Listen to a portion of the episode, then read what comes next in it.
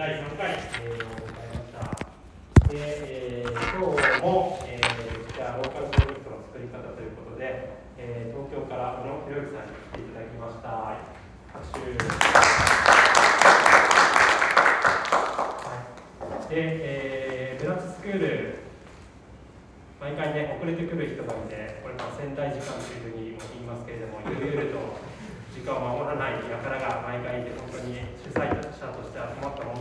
じですが、えー、ぜひ皆さんね、時間に余裕を持っていっていただけると、こちらとしても心が安心なので、ご協力いただけると、まあ、もちろん忙しいというのはあの全然分かってますよ、上がってますけれども、もし余裕があれば、ちょっと早めに来ていただけると、心が安心するという感じです。で今日はですね、また、あのー、どんな話が聞けるかというとですね、まあ、基本的には、まあ、下北沢にあるボーナストラック、行ったことある人いますか？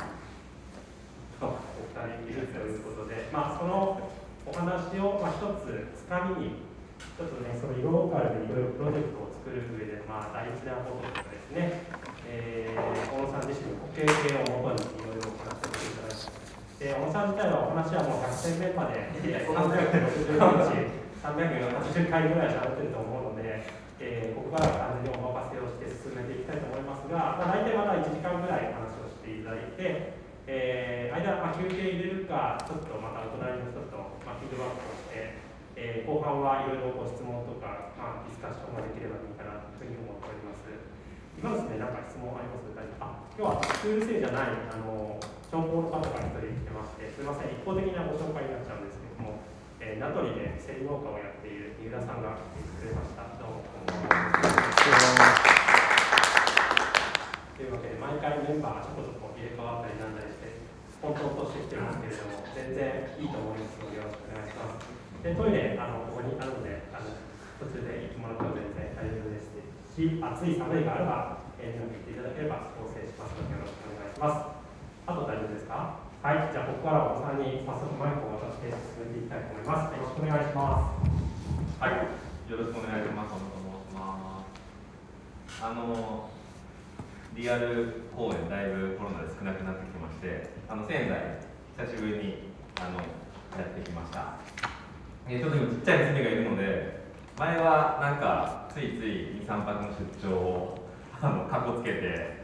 ちょっと観光して帰るみたいなことがあの多かったんですけど、まあ、今ちょっと家庭の状況にそういう状況的に僕がそれ許されなくてですねすぐ帰ってこいみたいな感じなので、まあ、今日もちょっとサクッとした滞在にはあのなっちゃうんですけれどもあの、はい、久しぶりにあの仙台にやってきましてあのお招きいただいて、えー、ありがとうございます。あのこういう商業施設でこういうなんか学びの場を、えー、やること自体はなんか割とそこまでやっぱりこうまだまだ事例としては多くないっていうか珍しいことだなと僕自身は感じつつあの、まあ、ちょっとボーナスラックのお話もしますけれども、えーとまあ、20年近く前に丸の内朝大学っていうあの学びの場を三菱地所さんと一緒に作ったことがあってあの、まあ、本当に多くのクラスにあの受講生が大量に、え、やってきて朝7時から8時の学びの場を、まあ、講師陣は本当だから5時台とかで起きるんですけど、あのえー、開催をして、えー、2、30クラスの、2、30クラス3、40人ぐらいの受講生が、本当、はい、募集開始30分以内の全クラスが埋まるみたいな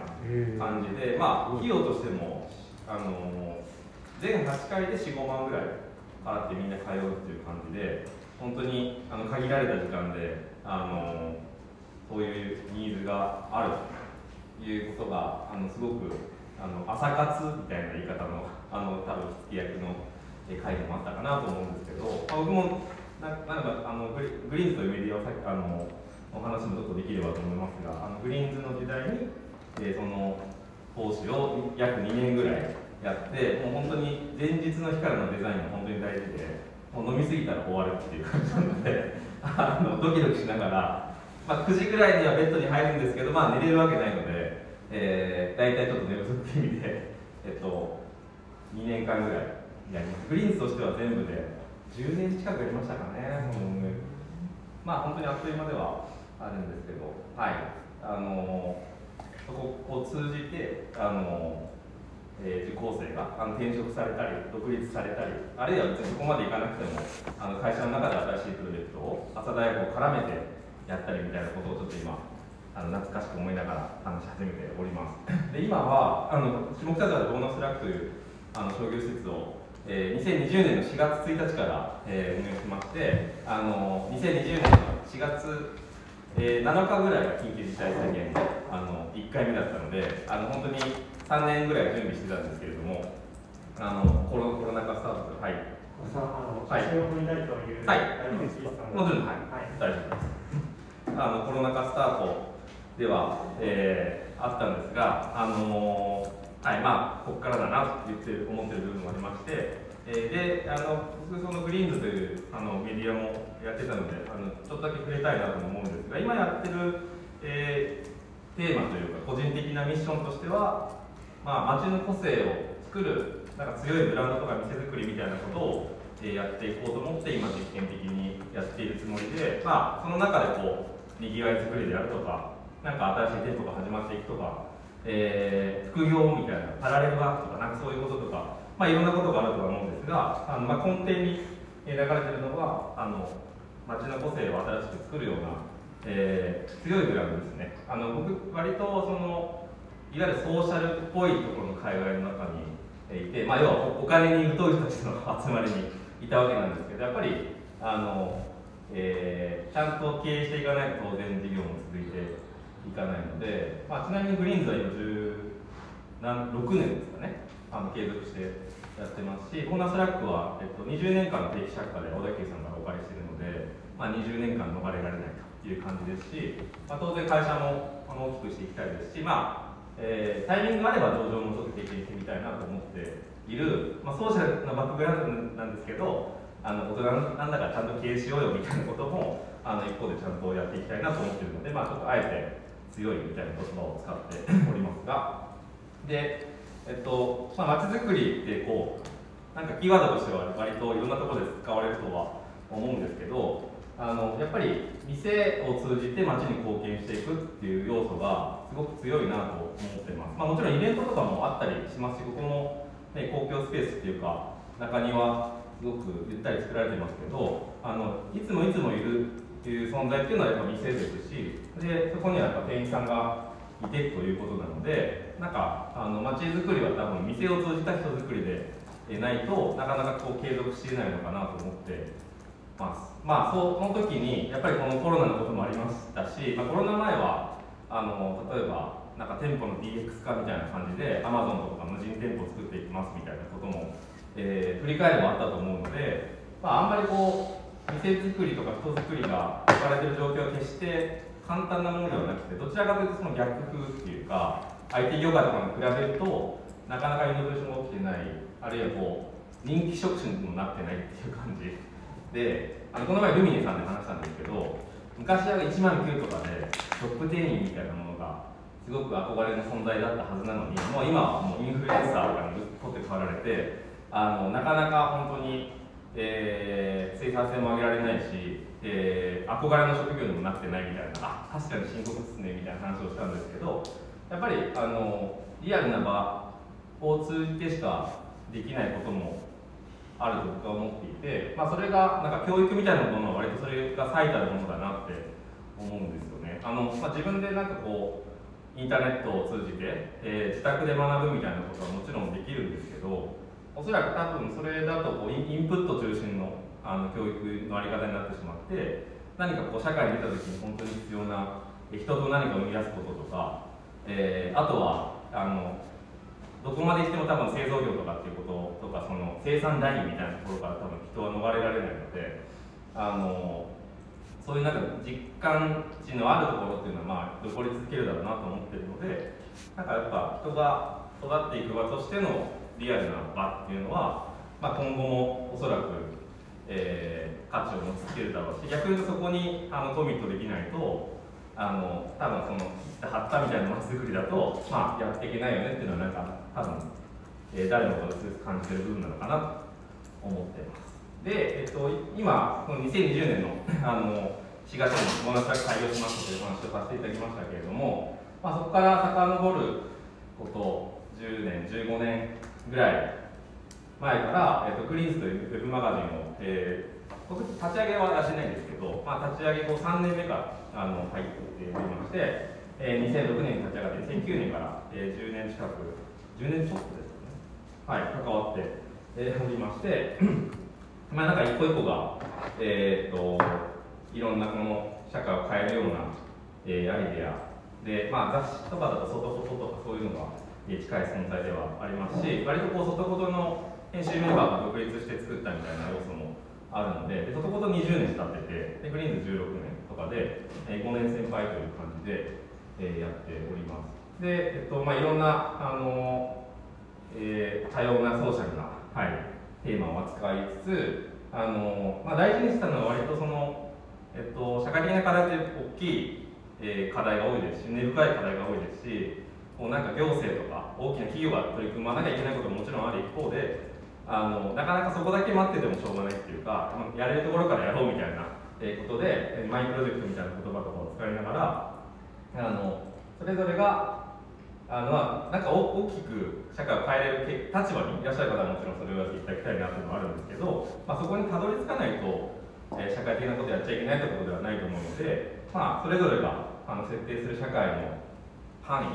囲でこう実感ある、社会づくりを、えーそれぞれの目線でできたらいいよねというので、えー割とこうちっちゃいプロジェクトとかスタートアップのプロジェクトとか、えーテーマも本当に多種多様であの今はなんかちょっとローカル軸で取り上げられることも割と、えー多いですけれども、まあ、なんか世界の貧困とかエネルギーとかなんかそういうことも、えーたくさん記事としては取り上げて おります。でそれをソーシャルデザインというふうに呼んで、えー社会の課題解決とともに新しい価値を創造していきましょうということをあの掲げてやって、えーおりました。でいわば今僕このやってるボーナストラックは、えっと、ボーナえっとグリーンズの商業施設版みたいなことやってほしいっていうふうに小田急電鉄から、えの依頼を受けてで実際その,、えー、とその相談をいただくちょっと前にあの僕もいろいろ問題意識があの移り変わってきたこともあって、えーちっちゃい店舗とかを自分で運営したりするような経験を、えしていたので、まあ、余計にそのメディアの人っていうよりは、まあ、ちょっとお店も運営している組織を感じる立ち位置で、えーご相談されたのも覚えております。はいままでですね。で、そのミッションというか、あのステートメント的にはまあ誰もがそれぞれの立場で、まあ、社会づくりに関与できる社会がいいな、なんかこう、組織性のっていうか、まあ、ま町のスタンスだけだとこう、ね、もやもや感もあの募るばかりなので、あのまあ、大きく社会を変えていかなきゃいけないとか、なんか投票率を上げていかなきゃいけないとか、そういう課題はあるものの、まあ、直近解決される課題でもなんかなさそうだったりするので、まあ、大きな課題とは、え別に、まあ、自分のそういうサイズ感でもやっていけることをやっていきましょうみたいなことを、え掲げでグリーンズウェブマガジンとしてその過去の記事まとめて本に、えしたりなどしてあのまあこれでなんか本にしていくことの大事さとかもやっぱり、えーすごく感じてやっぱウェブマガジンって改めて若い人向けのビジネスだなみたいなのを 当然感じてあの書籍にした瞬間に560代の方から結構な数のお手紙をいただいたりして あの、えー面白い広がりだなということを覚えております。えー、とでソーシャルデザインという言葉は、えー、と広がってあのこの後ですね今、えー、と新設で大学にソーシャルデザイン学科みたいなものがたくさんあのできてます。でえー、とおそらくまあこのソーシャルデザインという言葉自体はグリーンズの生み出した言葉ではなく昔からあったもののリバイバルではあるんですけれどもあの一定その仕掛けを作れたなっていう感じは、えーあったんですが逆にですねあの、えー、とソーシャルデザインみたいなことをこう新しいものとして知った方はなんかいいよねっていうふうに言ってくださるんですけども僕はその遡ることを 5, 年とか10年ぐらい前からその取材先のいろんなチャレンジとかを見て、えーいたことを振り振り返るとなんか確かに華やかではあるんですけどすごい大変なんだぞみたいなのを、えー思っていてなんかその知名度はソーシャルなこといいよねとかソーシャルデザインという言葉の広がりを喜ぶ一方でなんかやっぱり終わっていくプロジェクトとか経済的に提出できないプロジェクトとかで僕はなんか社会企業から30歳の壁みたいなやつをすごい感じてやっぱ30歳であの家族もいるし子供もいるしやっぱりちゃんと稼げるものに当然する人もいるしあるいはなんか、えー、ある程度最初に掲げてたミッションをもう達成できたからあのプロジェクトあるいは終了というかいうことを、えー、選ぶ人も結構多くて、まあ、それはそれで全然その人の人生としてはいいんですけど、まあ、正直掲げたミッション達成できてねえぞって思うこともあったのでやっぱそれはもうちょっとこう、えー、経済的な仕組みとか組織化していくこととかっていうのをやっぱ乗り越えていかないとなんか社会起業家みたいなものが流行った時代もあったよねっていうふうに言われるようなのはあの、まあ、当事者としては結構尺なのであの、まあ、その始めた後の困難さっていうかあのある程度年齢を重ねた後も続けていける仕組みみたいなものに興味を持ち始めでかつやっぱりここはちょっとあのメディアの限界メディアっていうことの立ち位置の限界でもあるんですけどあのメディアの人って絶対自分ではやらないんですよね。絶対じゃないほとんどやらないんです。で、まあ、もちろんそれ向き不向きの問題もありますけど、えー、やっぱ大変だっていうのをすごく知ってるのであのまあだから僕はメディアの人として、え自分はその起業家側とかじゃあそれこそお店作ったりとかそんなにしてないのにあの人にはこういうことやった方がいいですよっていうふうに言言ってるに近しいのではないかと思ってしまって、えー、ちょっと自分もちょっと取材する側からされる側に、まあ、あるいはそのプロジェクトが始まる瞬間だけじゃなくてそうやってあの経年する変化を経てもえー、ある程度こう続けていけるようなあのところにやっぱ自分の、えっと、身を置いてチャレンジしないとちょっと次のフェーズいけないぞいうことをあの思ってしまいまして、えー、はい。いろんな経験を自らしていこうという感じになりました。それであのたまたまですねあのちょっとまあ僕その東京でメインの授業でやってるんですけど本当大企業さんとの付き合いがすごく多くてえー、大企業の名前がたくさん出てきますが あのリトル東京というプロジェクトをあの森ビルさんが虎ノ門ヒルズをあの開発するときに、えーとまあ、大きな開発って、まあ、都市部だと特になんか暫定利用みたいな期間があって要はバーンってビル建てる前に全部の土地あの買収しきれないのであの、まあ、ポツポツと買った場所をあの5年とかいう期間期間限定で使っていいよみたいなふうにする暫定利用みたいなプロジェクトが結構たくさんあるんですけど、まあ、その暫定利用期間中にあのジャーナメ寿司っていうお寿司屋さんを、えーと、お借りして、まあ、東京の中に東京を作ろうみたいなコンセプトで、まあ、リトル東京という場所を、えー、その自分も何かリアルなことを、えー、実践した方がいいんじゃないかと思ってる時にちょうど、まあ、あの渡りに船というかですねあのプロジェクト一緒にやらないみたいなことを言っていただいてでまあ、ちょっと家賃安めに来ていただいてで今このリトル東京とその虎ノ門ヒルズの開発がほぼ完了してるのでもう取り壊されて綺麗な公園になってるんですけど、まあ、それまでの、えーと、つなぎの期間として、まあ、少し安めにお貸しいただいて、えー、東京の中に東京を作るっていうプロジェクトをやってました。で今この Google マップ的に言うとこのドカーンって虎ノ門ヒルズが立ってるんですけどこのはいポツンというところにもう本当一つこう取り残された築70年ぐらいだったかなの、えー、3階部分が違法増築されたも元お寿司屋さんを、はい、お借りして、まあ、ある程度その、えーと、自分たちが使えるスペースにするために、えーと、キッチン作り変えたりとかあの水回りきれいにしたりとかあと,、えーと、だいぶこう解解体して本当にカウンターがあるようなあのお寿司屋さんだったのでえー、解体してイベントスペースにしたりみたいなことで、えーまあ、クラウドファンディングにちょっとお金集めましたけど自分たちで1000万ぐらいお金を出して、えー、結局2年しかできなかったですしあの不動産業界的に言うと造作物の買い取り請求権とかも持ってなかったので、まあ、単純にコストとして出ていってしまったところはあるんですがあのはい。まあ面白いしいいということであの自分たちのあの拠点とあと日本仕事百科という求人のサイトと一緒にここに拠点を移して、えー、イベントスペース兼カフェバーみたいな感じの業態で運営していました。あと自分たちのオフィスもここに、えー、と移して。で今この、えーと、見えてる左側の雑居ビルの2フロアもお借りしてたのでそっちにオフィス機能を持たせて、えーと、右の、えーと、お寿司屋さんは店舗にしてということで、えーやってました。でリトル東京はあのなんかもう一つの課題が持てる街みたいな、えっと、キャッチコピーを作っていてでこれ2012年13年なのでもうなんかもはやさっきこちらと言います珍しくなくなったパラレルキャリアとか副業みたいなことをあの割とやっていこうみたいなことであの今や持ってる肩書きじゃない肩書きであのこういうことやりたいんですよねみたいなことをあの言っていただくようなあのイベントなどをやってましてあの、まあ、簡単に言うとピッチみたいなことをやっていてまあでもそんななんか仰々しいものではなくあのこういうことがやりたいんです、まあ、本屋さんやりたいんですよねとか、えーと、実はなんか地元の食材を使ったあのこういうことがやりたいんですよねみたいなことを発表してもらってで、えーと、観観覧する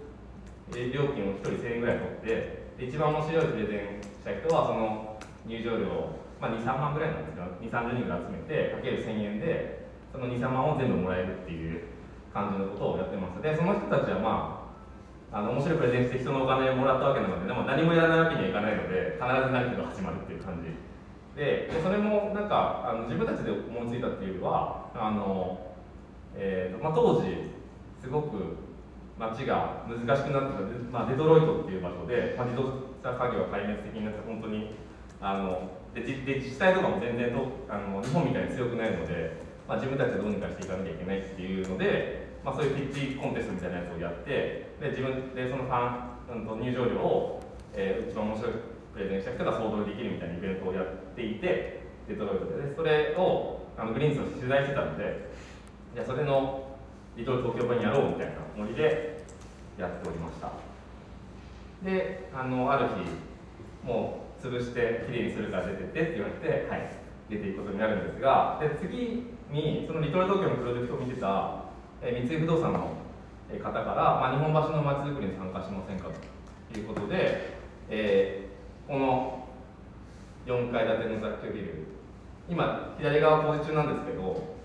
えー、15階建てか20階建てぐらいのビルが建ってて右側は10階建てぐらいのビルで本当にそれに挟まれた本当に狭小物件であの中側に階段がついてて、えーと、ワンフロア7坪ぐらいなので、えーとまあ、正味45坪ぐらいしかないっていうか、えー、10平米とか15平米ぐらいしかない、えー、建物の4階建てのビルを1棟丸々お借りしてでちょっと三井不動産の人と話したのは、えーと、何か単純に飲食店をやってほしいとか家賃をちゃんと払って、まあ家賃も払ってるんですけどあの家賃どんどん払って、えー、いけるようなあの商業を活発にやってほしいっていうよりはそのリトル東京って割とそのなんていうか次なるチャレンジャーっていうか街で何かあの新しいプロジェクトやってみたいみたいな人たちの、えっ、ー、と求心力をちょっと持てたようなプロジェクトでもあったのでなんかそういう交流機能とか新しく日本橋という街に興味を持ってくれる人たちが増えるようなあのことをやってほしいということでちょっと改造費の一部とかも、えー、出していただいて あの結局ですね今今もやってるんですけど今6年目で、えー、おにぎり屋さんをやってますでそれは、まあ、グリーンズの取材先で秋田のお米屋さんがいてでもう今だいぶ珍しくなりましなりななくなりましたけど、まあ、農家さんから直送であのサブスクっぽく、えー、お米が届くみたいなことを、えー、10年ぐらい前からやってた、えー、彼と、えー、秋田の食材を使ったおにぎり屋さんをやってます。で昼はおにぎり屋さんではいこれ昼の安藤と右夜のなんですけど昼はおにぎり屋さんで、えーと、夜は日本酒の立ち飲み屋みたいなことを、えー、2016年からですかね。17年からか。17年からですはい。あのコロナ禍本当に大変だったんですけど あの、まあ、でも東京結構協力金がたくさん出たので、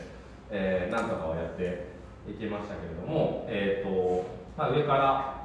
まあ、4階はあの使いづらいっていう評判のわざわざあのもちろんエレベーターでもないのであの店員大変な倉庫っていう感じなんですけど、えっと、で3階はちょっとイベントあの靴脱いで上がれるような宴会のスペースにしてで2階ちっちゃい書店を入れてイートインスペースでで1階が立ち飲みでとかその昼はおむすびスタンドみたいなふうにしてるんですがあのまあ、日本橋あまりイメージないと思うんですけど日本橋っていう街自体のあの、まあ、オフィス街で、えっと、割とそのコロナ前はあのオフィスワーカーとあとは周りにすごくあのゲストハウスが大量にできた場所であの、まあ、浅草みたいなエリアからもそんなにあの遠くないですし、まあ、日本橋って本当に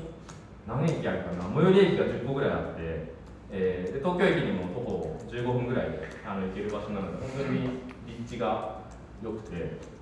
あの観光、まあ、特に外国人の観光客の方からすごく人気の場所で、あのまあ、その頃にできた2019年ぐらいに、まあ、オリンピックをめがけて作ったあのゲストハウスが、まあ、ほぼ潰れたっていう感じはありますけどこの2年間ぐらいで。あのはいあのオフィスワーカーと外国の方々たちが割と多かったようなエリアでで今コロナ経て、えー割と住宅地として少し人気が出てきててまあ新しい開発は割とマンションが多いようなエリアにえーなってきてます。はいこんな雰囲気。ででなんかおにぎり屋さんをやってたあの一番のあの理由は割とあの、まあ、秋田の食材を使った秋田小町を使ったお店さんを昼はやってるんですけど夜のイベントとか割とあのおむすびの業態って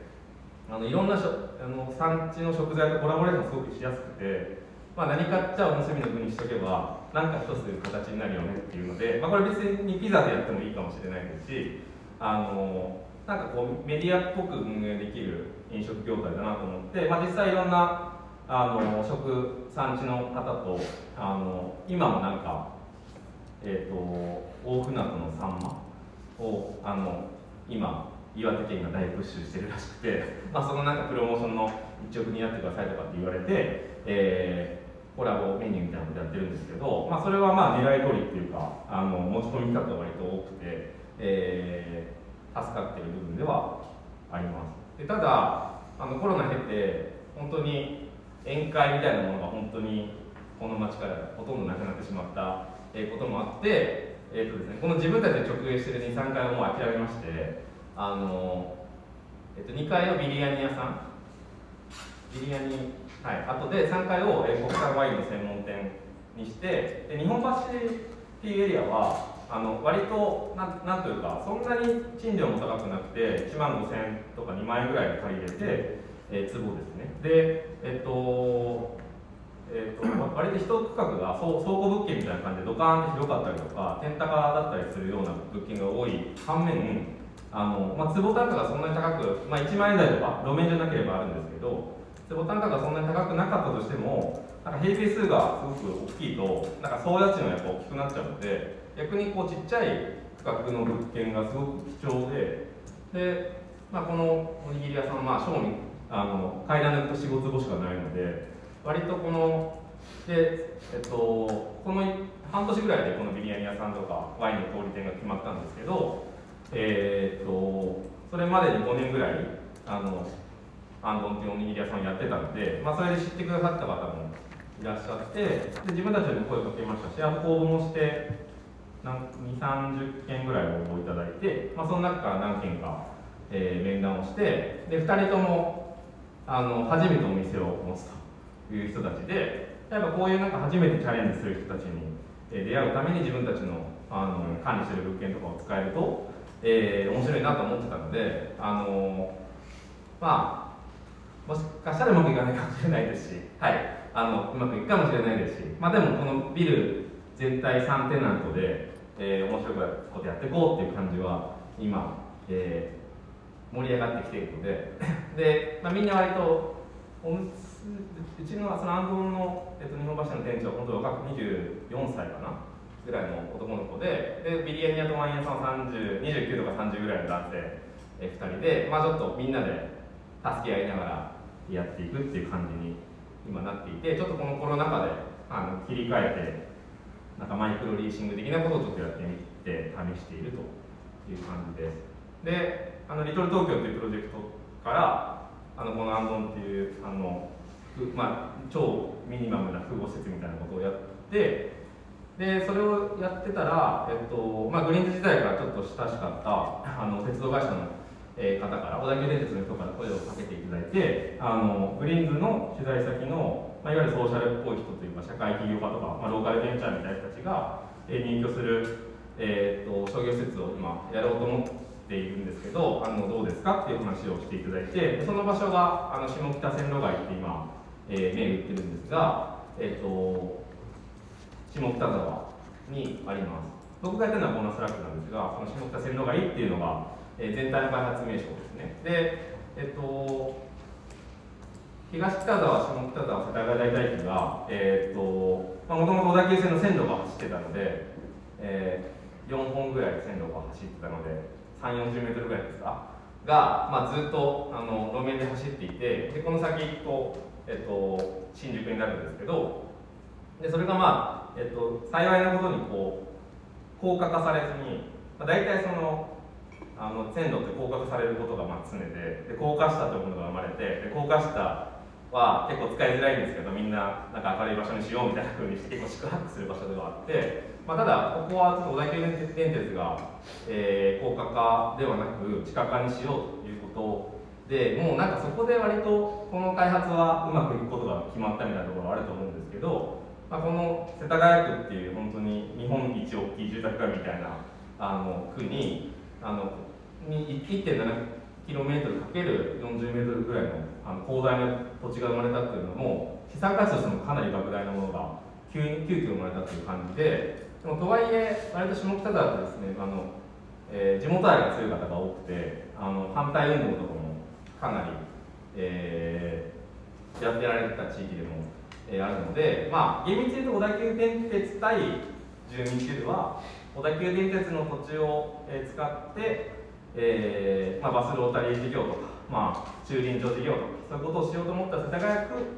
区役所対住民みたいな構図があのメインではあったんですが、まあ、でもその辺なんか厳格な線引きはないのでなんか京王電鉄小田急電鉄世田谷区対住民みたいな感じには、えー、なっていてでそれがあの下北沢で生きるっていうその、まあ、それがっていうのが、えーと、反対運動のですねあの経緯みたいなものがあの下北沢で生きるっていうあの江本明さんの息子さんの江本佑さんがナレーションを務めていらっしゃる映画にもなっていてあのだいぶこう激しいものが 10年近くやってたのであの全然開発進まないみたいなところあったんですけど、まあ、ところによるとやっぱりあのオリンピックまでには決着をつけようっていうのがなんか落としどころだったようであの動いプロジェクトが動くことにも、えなったみたいなんですけれども本当にそのスーブさんの経緯が、えー収録されていて、まあ、とても本当に面白いあの見る機会があったら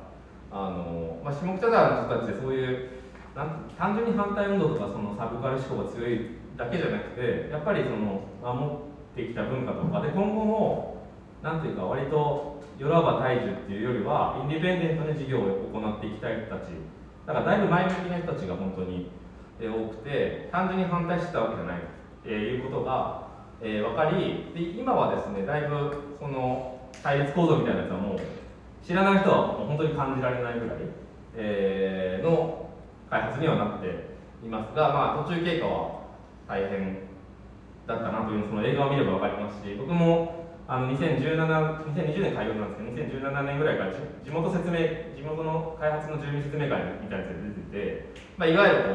こう後半は怒号が飛び交うみたいな感じでもあったので、まあ、メインで攻められた人は世田谷区役所の人で、あのー、そんなに言ってあげなくてもいいんじゃないかなと思ったりもするんですけど、まあ、そういうもんかと思いながら、はい、見ていた記憶があります。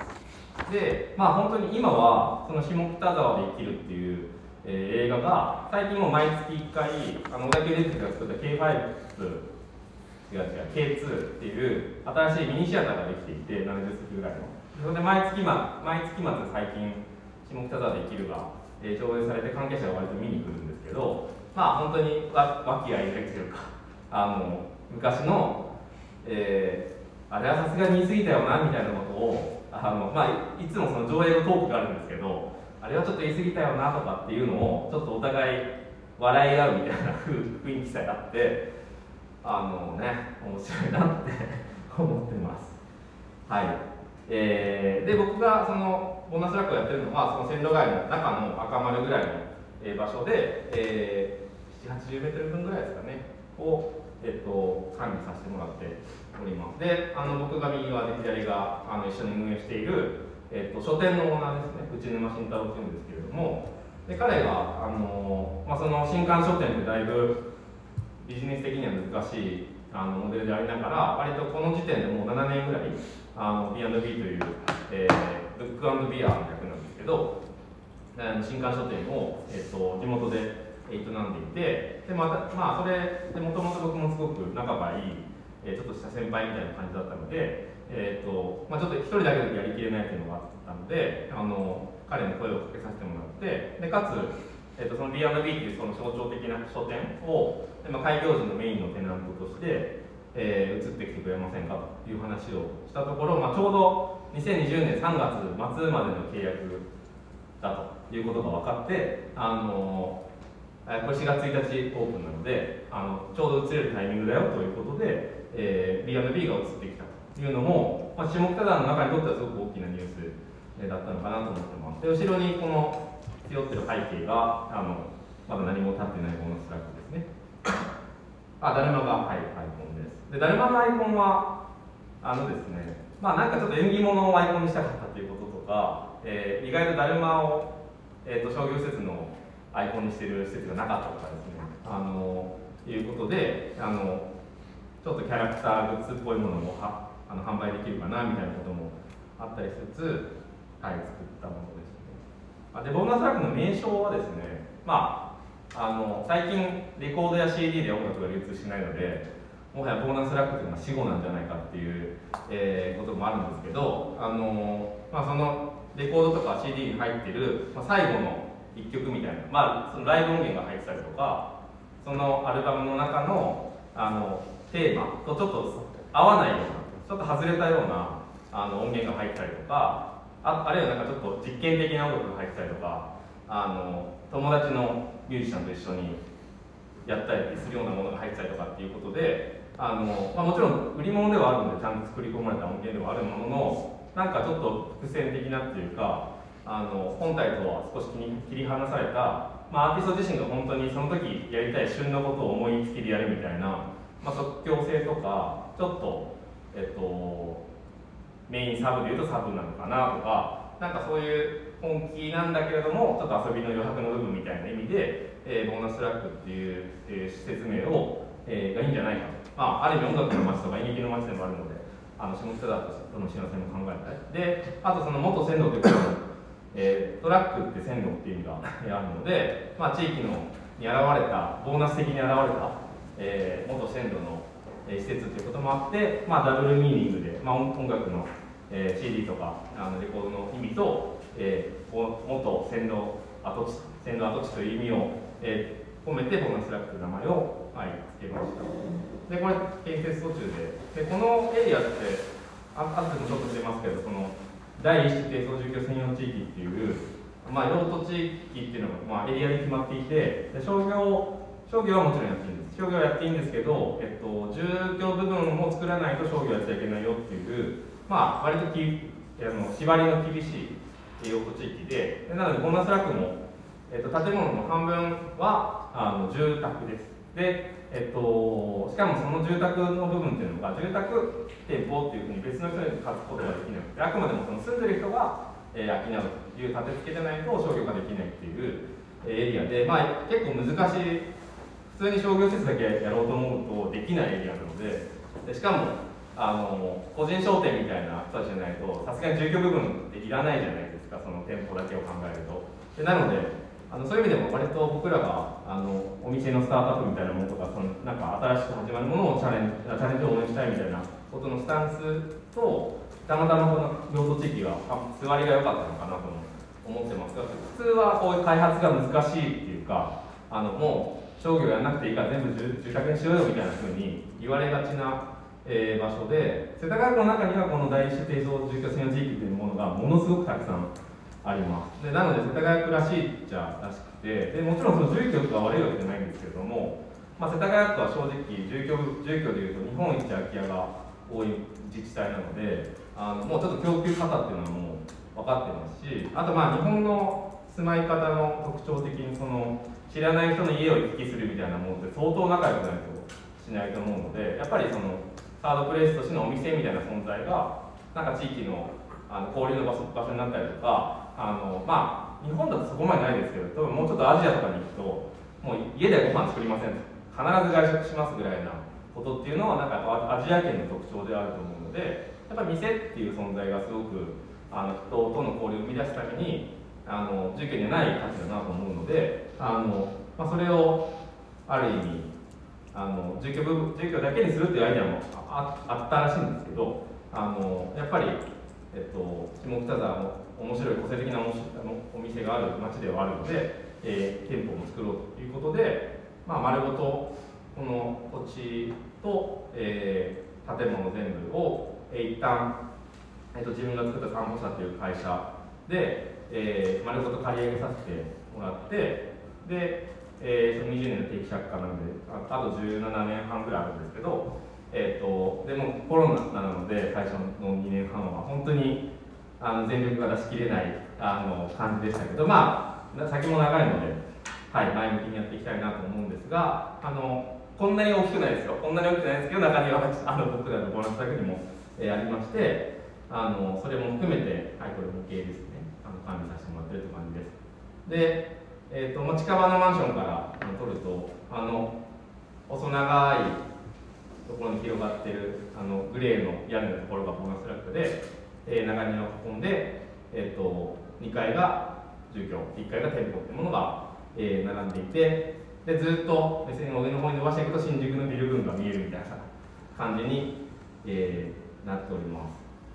でずっとこの商業施設のあの横にはあの土地自体は小田急電鉄の元線路なので、えー、小田急電鉄の私有地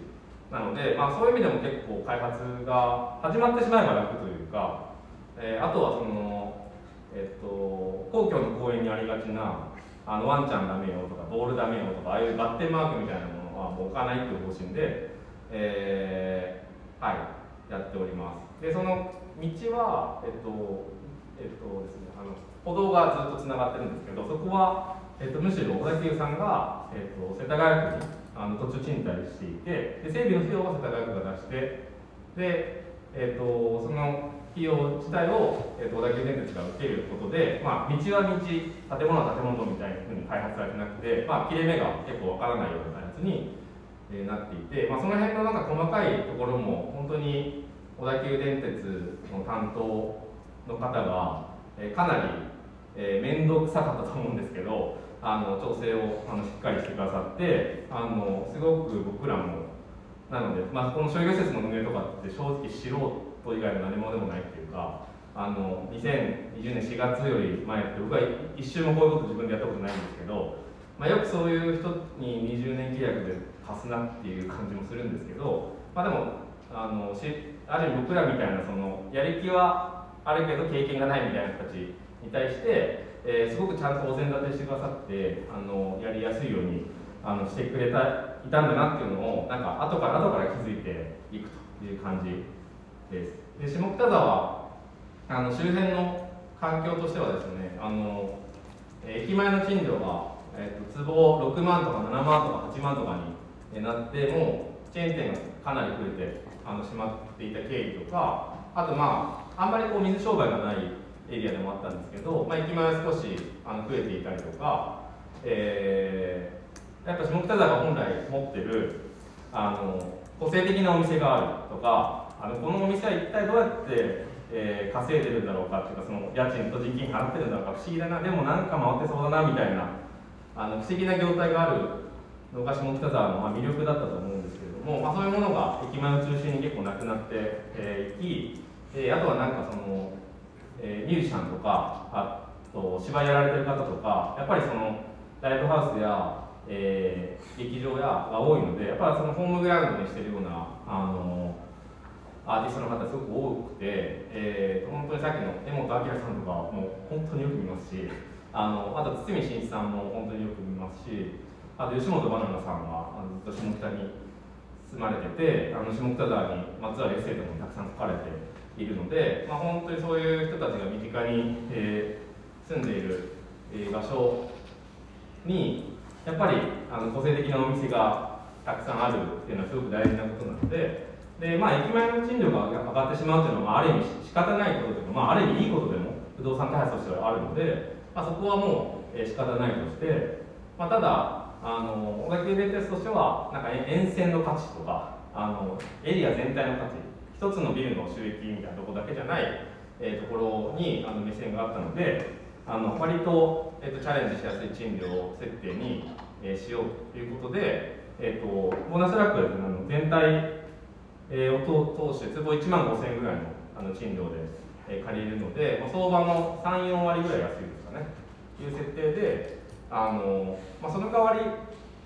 なんとか単純に家賃が安いから、えー、入居しますよねっていうテナントさんじゃなくてなんか新しくえー、業態開発するとか、なんかオンラインだけにあったお店のリアル店舗の1店舗もやってもらうとか、あのボーナストラックらしいものをあのやってもらうようにはしていて、まあ、そこの部分のリスクを一緒に取るというか、あの相場家賃もよりも少し安い代わりに面白い業態を開発してもらうということもあの交換条件みたいなものはちょっと入れさせてもらいながらやっております。はい、あそうですね。一定数あの低層住居信用地域の話しましたけど、まあ、2階に住みながら1階働くっていうちょっと変わった商業施設に、なってます2階が大体で、えっと、意外とあの知られてないところその世田谷区って東京の中でも、まあ、あるいは、えー、基礎自治体の中で一番あの空き家が5万件以上あるというふうに言われてるんですが、えー、空き家率がすごく、えー、高いので、えっとまあ、ボーナスラックとしてはあの自分たちの商業施設の中の成功だけじゃなくて、まあ、エリア全体の底上げみたいなこととか空き家の対策みたいなのも、まあ、一緒に、えやっていきたいなと思って、まあ、テナントさんで、えーと、不動産屋さんが入っていてあの地元の不動産オーナーさんとの関係とかをこう築いて、えー、くれております、まあ、単純になんか商業施設ができてスタッフの方たちがあの店舗に雇用されてなんか店舗のそばに住みたいからっていうので賃貸の仲介とかももちろんあのしてくれますし、まあ、ただメインはあのボーナスラックに入ってるテナントさんみたいな人たちを自分の物件に誘致したい個人の不動産オーナーの方とかあるいはそのアパ今はアパート運営されてるんだけどそのボーナスラックと同じように2階はアパートのままで1階を店舗化していくみたいなことの、えー、相談をいただきたいなと思ってで僕らそこをちょっと直接はあのノウハウ的にやれないので、えー、不動産あの友人の不動産会社のえ方に、えー、テナントとして入ってもらって、まあ、表向きは普通にこう、えーと、賃貸の仲介とかあの店舗の店舗探しとかやってもらってるんですけど、まあ、実際のミッションとしてはその不動産オーナーとの関係を築いて、えーと、ボーナストラックも幸いなことにあのある程度こう店舗に出店するこう、えー、入居待ちみたいなウェイティングのリストが結構たくさんあってあの、まあ、13か14区ぐらいしかないので、まあ、全部あの出店していただくっていうのはちょっとえー、場所が足りないのであのボーナスラックには入れない今ちょっと、えー、満室なんで入れないんですけど、まあ、周辺のエリアっていうかその同じエリアの他の物件に、えーと、出店しませんかっていうことを促したりあるいはあのボーナスラックさっき言ったように少し相場家賃下げてあるので、まあ、ずっとこの自分たちが管理してる20年間店舗が変わらないってわけにもいかないのである程度こう、え、チャレンジしていただいて回るお金的にも人的にも回るようになったらあの街の中に出ていただくっていう感じにしていきたいなと思ってるので、まあ、その時にあのボーナストラックからは事業がこううまくいく卒業するんだけれども、まあ、この町からは卒業しなくていいようにあの卒業したらこの物件いかがですかっていうふうに、えー、言える状態にしておきたいなという意味で、えー、エリアリノベーションエリアリノベってエリアリノベーションなんですけどあの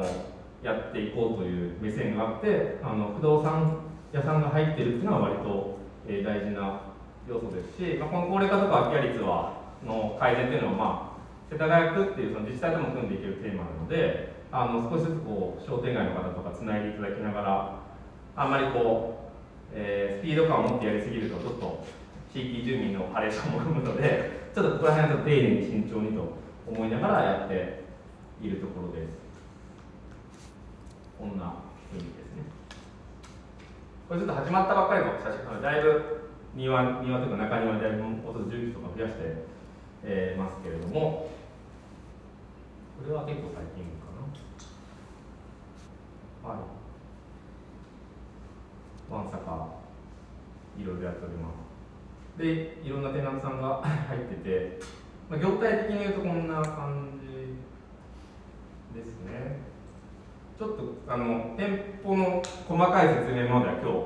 えーしないですけれども、あのまあ、飲食と、えー物販のあの比率をあの、まあ、ちょっとどうしても飲食寄りにあの飲食の方が家賃が取りやすいので飲食寄りに傾いてしまうところをちょっと、えー雑貨屋さんとか書店とか、まあ、そういうのも入れていこうねっていう感じに、えーしたりだとか、まあ、あと、あの店舗だけじゃなくてコワーキングとかシェアキッチンとか、まあ、それぞれ小さくはあるんですけれども、えー、と作り込んでいくという感じになってます。であとはそのどの店舗ももちろんそのビジネス的にある程度、えー、と回していただかない家賃とか、まあ、その人たちが、えー雇用してるスタッフの方とかあのお金を回していけないんですけど、まあ、そこだけでこう握り合うっていうのはあんまり面白くないですし僕もあのグリーンズをやっていたのでなんか社会的なこととか文化的なこととかあの、まあ、一人一人のその店舗で孤軍奮闘してたら達成できないようなことをある程度このベクトルが合ってるあるいはそのチャレンジしていくつもりがちゃんとある人たちが集まることによってなんかこう助け合えるとかその一緒にチャレンジしていける雰囲気っていうのが作れるかなと思っているのであのどの店舗も、まあ、ビジネス面以外の、まあ、文化的なミッションとか社会的なミッションをこう把握させていただいてあのそれを一緒に実現するという形に、えー向かっていっております。であのまあ、毎月店長会とかをやってそこで、えー、と話したりもしてるんですが、まあ、こういうのをちょっと毎月やってもなかなか重いテーマっていうかそのあのそんなにするどんどん進捗していくテーマではないので、まあ、ちょうど来週じゃ今週かあさってはあるんですけど、まあ、半年に1回その全店舗のオーナーさんに集まっていただいてあのこの辺りを確認するみたいなことを、えーやってます。はい、いろんなこの辺から店舗紹介なんですが長くなりすぎてしまうので写真だけ。はい。でこの辺は書店ですね。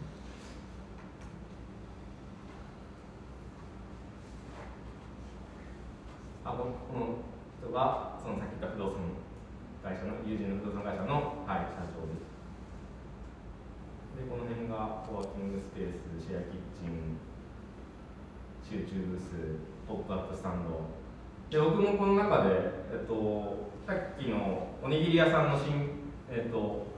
新業態とか新しい業態でおかゆ屋同じお米を使ったおかゆ屋さんを、えー秋田のパートナーとやってるのとあとは発酵食品の専門家みたいなのが僕は友人でいて、えー彼と一緒に発酵食品の専門店も、え2店舗テナント側としてもやっております、まあ、現場に立つことはないんですけれども、はい、経営面一緒に見たりなどしております。この膝ついてる人が、はい、小倉君ですね。一緒にやっている発酵食品の専門店で、半分が発酵食品の、えー、と専門まあ、調味料とか味噌とかパンとかそういうの売ってるお酒とかですね。店舗で言うと半分がそれそういう機能で、もう半分がその調味料、仕入れた調味料などを使った飲食機能という感じでやっております。もうあと5分ぐらい。で、えっとまあ、ボーナスラックなんか運営の特徴としては、これ2021年の7月のイベントカレンダーなんですけれども、まあ、1年目の終わりぐらいからあの準備し始めて、2年目の、えっと夏ぐらいには、もう今も今も毎週末なんかあのイベントを仕掛けて、えーやっております。あのイベントの種類的にはなんかテナントさんが、えーこういうものをやりたいというふうに、言ってくださるものも、えーありますし、えー、と自自社で、えー主催するものも、えーありますしあの最近はまあさすがにちょっと持ち込み企画がだんだん増えてきたというか、えー面白い場所なので一緒に、えー場所で払って使わ使わせてくださいみたいなものもありますしあとちょっと現代的だなと思うのは Amazon プライムの、えー、とドラマの収録に使いたいとかですね、あの丸ごと一日かあの貸し切らせてくださいとか、あと、今、あの川口春奈さんの「サイレントっていうあのドラマは、えーとまあ、世田谷大学という駅があの舞台なのであの、よく撮影をしています、まあ、そういうちょっとのあのスペース貸しのえ収益みたいなものも、えーありますが、本当にいろんなことをほぼ毎週末やっております。この辺はちょっと出します。あなんかあの単純にあの場所を埋めるためとかあの集客するためだけのあのコンテンツっていうよりはあの今ちょっとアドレスホッパーなのでキッチンホッパーみたいな言葉を入らせようとしてるんですけどあの、まあ、お店を持ってないあの、えー料理人の方がすごくこのコロナ禍で増えたなっていうふうに思うので、まあ、そういう人たちをあの、まあ、出張料理人ケータリングなんかいろんな呼び方だと思うんですけど、まあ、キッチンホッパーって言って、えー流行らせようみたいなことをやったりとか、えーあとちょっとコロコロナが原因で撤退しちゃったんですけど一つこう社会福祉法人社会福祉法人が、えー運営されている、えーとコロッケカフェがあったんですけど、まあ、その人たちと一緒に今もこの、えー金曜日が始まるんですが、まあ、11月11日って、えー実は介護の日らしくてで、えーっとまあ、彼らが厚労省があの介護福祉業界はまあすごく人材難ではあるのであのイメージを業界全体で変えていきたいみたいな、え話があって、まあ、ちょっと何か一緒にできないかということであのこの介護の日っていうのをめがけて、まあ、11月えあのを、えー介護月間みたいな風に散歩者とボーナスラックとしては、えー呼んで、えー例えばその、えっと社会福祉法人が作ってる、えっとチョコレート屋さんとか、えーコーヒー屋さんとかそういう人たちがいらっしゃるのであの出店していただくようなマーケットを運営したりとかあとは、えっと今月あ今年は介護と食というテーマであの展示を、えーの制作して、えー、と介護にまつわる食のことも楽しく学んでいただけるようなあのちょっと博物館っぽいっていうか、えーコンテンツを自分たちで作って展示したりとか、まあ、そんなことを今あの1年に1回やろうと思ってやっております。あとそばにですね学生寮があってあの成人式を区役所の成人式に行かない人向けの成人式を あの地域としてやろうみたいなことを、えやったりしてます。で本当にイベントたくさんやっていて、まあ、当然こう施設全体の集客とかあの共有部の固定費もあの自分たちで払ってるので、まあ、その辺の固定費をペイしていくっていうことでもあるんですけど、まあ、それだけやってるとあんまり面白くなっていかないのでで自分がそのメディア出身だっていうこともあって割とその広場で行われる大きめのイベントはあの集客とか固定費を払っていくためのものだけじゃなく、えーなんか雑誌の見開き特集みたいななんかねブルータスの猫特集とかそういうのあるじゃないですか。だからなんかそこ自体では決して収益を生まないんですけど、まあ、その場所のカルチャーとかその向かっていく方向性みたいなものを示していくコンテンツはむしろそのもう店舗さんにお貸ししちゃってる店舗の中っていうのはそんなにいじくれないのでどちらかとその共有部を、えーあとボーナスラックの場合は屋外の広場をどうやって使っていくかということで、まあ、施設自体のなんかこのこの施設は何を目指してるのかっていうのを伝える大事な役割だなと、え思っていてもちろんなんか広報誌みたいなやつもあるんですけど、まあ、そんなに見て、えーつぶさに見てくださる方ばかりじゃないと思うのでやっぱりその分かりやすくイベントがあの行われているとかそれがある程度他のメディアにも載って話題になっていくということがすごく重要だなと思っていて、えーだからこそその介護のイベントとかをやったりするのも、まあ、その自分がグリーンズっていうバックグラウンドがあるので介護福祉業界結構面白い人たちいっぱいいますしあのあとはそのえっ、と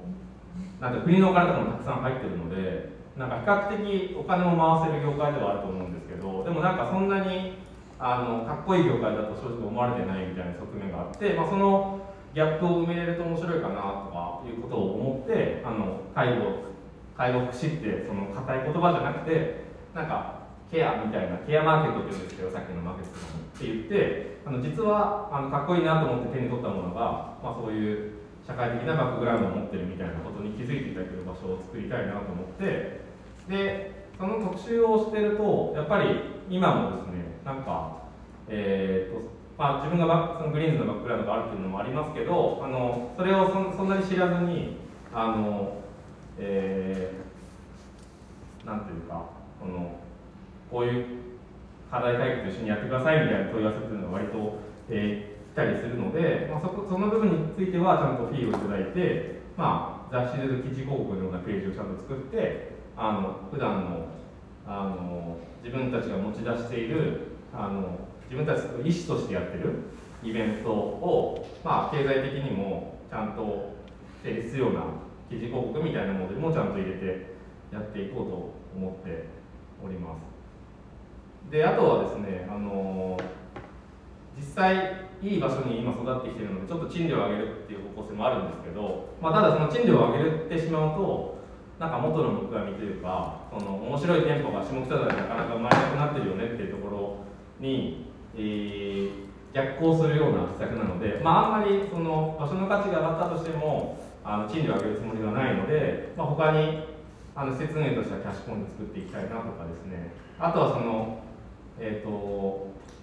いい場所に育っていく注目が集まると単純に場所を貸してほしいたくさん予算もあるから払えるんですけどみたいな人たちが、えー、問い合わせをいただくんですがうんこれはさすがにこのイベント入るとうんどうだろうな自分たちが今今まで育ってきた感じとあのむしろ逆行するんじゃないかみたいな。今度この辺の感じっていうのはあのグリーンメディアをグリーンスのメディアとか、まあ、雑誌もそうなんですけどあの編集記事で自分たちで申し出しているところところではかっこいいことを言いながらその単純に場所貸しとか広告枠として販売するところは金払いがいいところにあの営業先を求めるっていうので結構そこのギャップ大きくなったんですよね。だからなんかあの記事広告もかっこいい記事広告が入ってるしあの自分たちのコンテンツはあの場所の価値を最大限上げるためのブランディングになってるっていうふうにしないとなんかなかなかこの、えー、普段のかっこいい感じとあの実際お金をもらってる先のちぐはぐ感みたいなものが生まれてしまうなと思っていたりするのであちょっとここはあの頑張んなきゃいけないところだなと。思ってます。はい、でちょっともう飛ばしていきますけどあの、はい、地域向けの広報誌を、えー、作ってあの店にポスティングしたりとか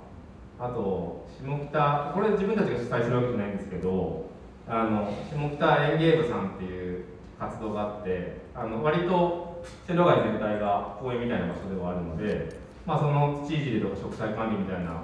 ものをむしろその会員さんがお金を払ってあの参加するようなことを、えー、実践されてる、えー、会社さんが最近一般社団法人、えー、下北沢園芸部っていうふうに、えー、なって、えーと、法人化もされてますがだったり、まあ、施設全体として再エネを導入したり、えー季節に1回ぐらいだるまオークションというのをやったり、まあ、隣のあのごなさく隣がちょうどあの保育園なので、まあ、そういう人たちとコラボレーションしたりなんか実は温泉旅館ができてるんだぞみたいなこととかあとその地域のあのさっきのポスティングしてるメディアとは別に「あの線路と街」っていうウェブマガジンを、えー、開業以来やっていたり、えー、面白法人カヤックさんが最近頑張ってる、えっと、コミュニティコインですね。あの切ったっていうのを一緒にやって地域通貨みたいな実験をしたりあとお店の学校っていうそのマルシェ出店者よりそれ未満ぐらいの人たちですかね。あのいつか自分でお店を持ってみたいみたいな人たちが通えるオンラインのスクールをやってあのこれ1期目はあのある程度持ち出しでやったんですけど、まあ、2期目からあのクラウド会見のフリーさんがスポンサーになってくれてるのでフリーさんと一緒にやっていろんなお店の運営の仕方があるんだなっていうのをちょっと学んでいただくような場を作ったりあとお店の公募っていうのも一回やってえ、ー、となんか割と小田急電鉄みたいな大きいあの商業施設を運営されてるとこってあんまりお店を公募するっていう習慣がなくてあのあの僕ら的にはなんか公募したら面白いの来るんじゃないですかみたいな感じだったのであの応募してみてで実際そのなんというか、えーと、賃料とかも自己申告制の賃料にしてもらってあの大50件ぐらい終わりましたけど、まあ、その中からあの出店者を選んだりとか、まあ、今後もその公募っていうプロセスを踏んでなんか思いも知らない思いもよらない人たちがこのこの場所に興味を持ってくれたりみたいなことがきっとあるはずだと思うので、まあ、必ずしもその公募で決まらなかったとしてもあのあこういう店舗がその出店しようとする意思があるんだとかあとはあのある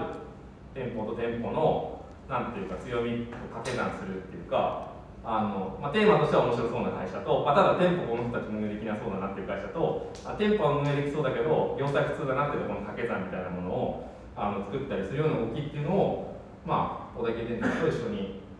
やってお店の公募っていう看板でやったり、えーしております。はい。ということであの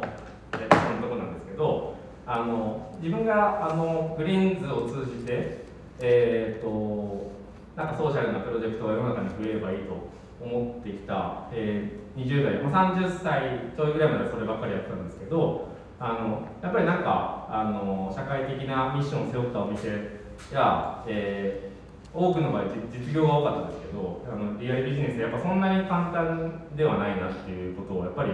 あのメディアを通じて、えすごく経験して、まあ、自分もちょっと実践を、えして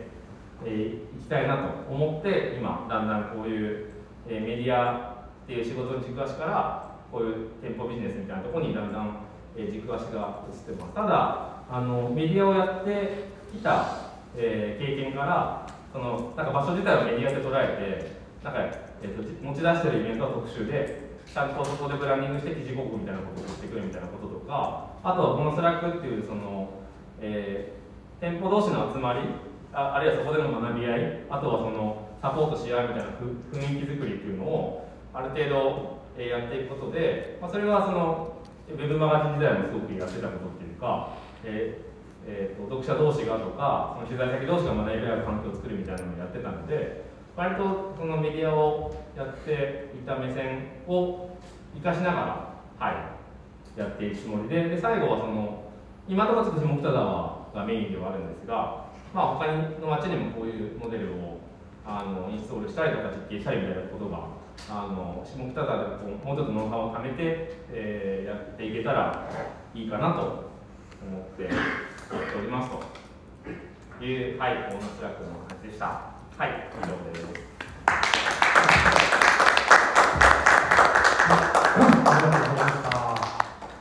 ですね、また後半はいろいろ質問とか、えー、受講生の皆さんとこのサンプルでディスカッションができればいいかなと思います。